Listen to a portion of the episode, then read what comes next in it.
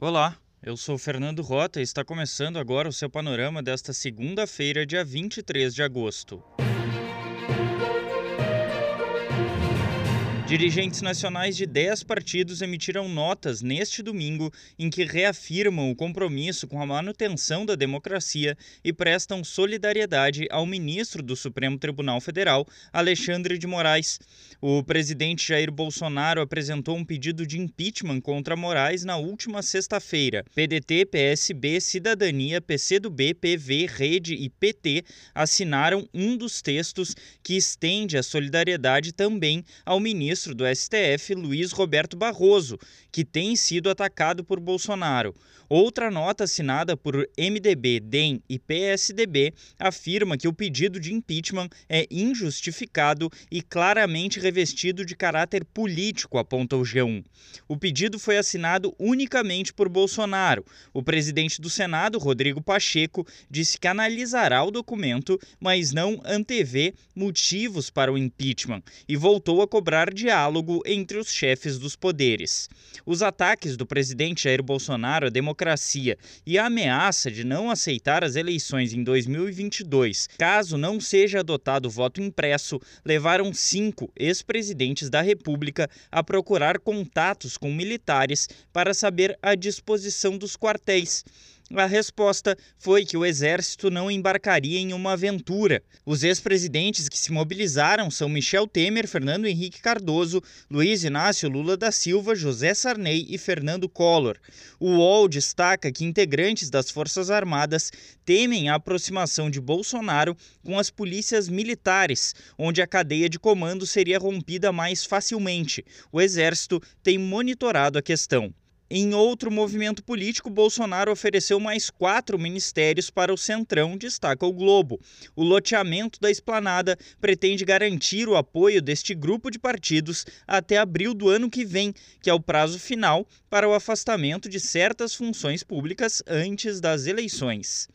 A Justiça Federal de Brasília rejeitou a denúncia contra o ex-presidente Lula no caso do sítio de Atibaia, fruto da Operação Lava Jato. Também foram negadas as denúncias contra todos os demais envolvidos no caso, que já havia tramitado em Curitiba, então sob o comando de Sérgio Moro. O STF declarou em junho nulas as decisões do ex-juiz Sérgio Moro e mandou a Justiça Federal do Distrito Federal analisar o tema, lembra a Folha. A gasolina teve aumento de 51% ao longo do ano de 2021 e a probabilidade é que os valores dos combustíveis cresçam ainda mais, relata a CNN. O preço do litro da gasolina comum na bomba de alguns postos de combustíveis já ultrapassa os R$ 7,00 em quatro estados: Acre, Rio de Janeiro, Rio Grande do Sul e Tocantins. O Brasil notificou 331 mortes por Covid-19 neste domingo. O país passa de 574 mil vítimas desde o início da pandemia, informa o Globo. Pelo Brasil, o governo de São Paulo definiu que a Avenida Paulista será ocupada apenas por movimentos bolsonaristas no dia 7 de setembro. O grupo que apoia o presidente teria pedido antes a utilização do espaço. Os movimentos anti-Bolsonaro poderão usar a Avenida Paulista em 12 de setembro, aponta a Folha. Ainda em São Paulo, um grande incêndio atingiu neste domingo o Parque Estadual Juqueri, em Franco da Rocha. Segundo a prefeitura da cidade, as chamas já devastaram mais da metade da área do parque, destaca a Folha. A reserva ambiental é o último fragmento do Cerrado na região metropolitana de São Paulo. A cidade de Sobral, no interior do Ceará, registrou um tremor de terra de magnitude 1,5, aponta o G1. É o terceiro evento do tipo ocorrido no estado somente no mês de agosto.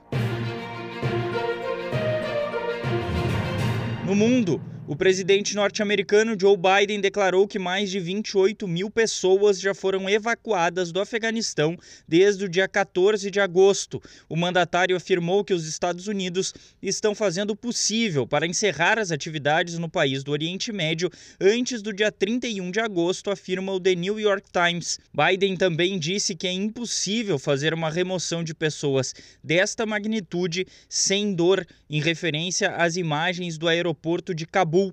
O Talibã afirmou que a culpa pelo caos no aeroporto é dos Estados Unidos, relata o El País.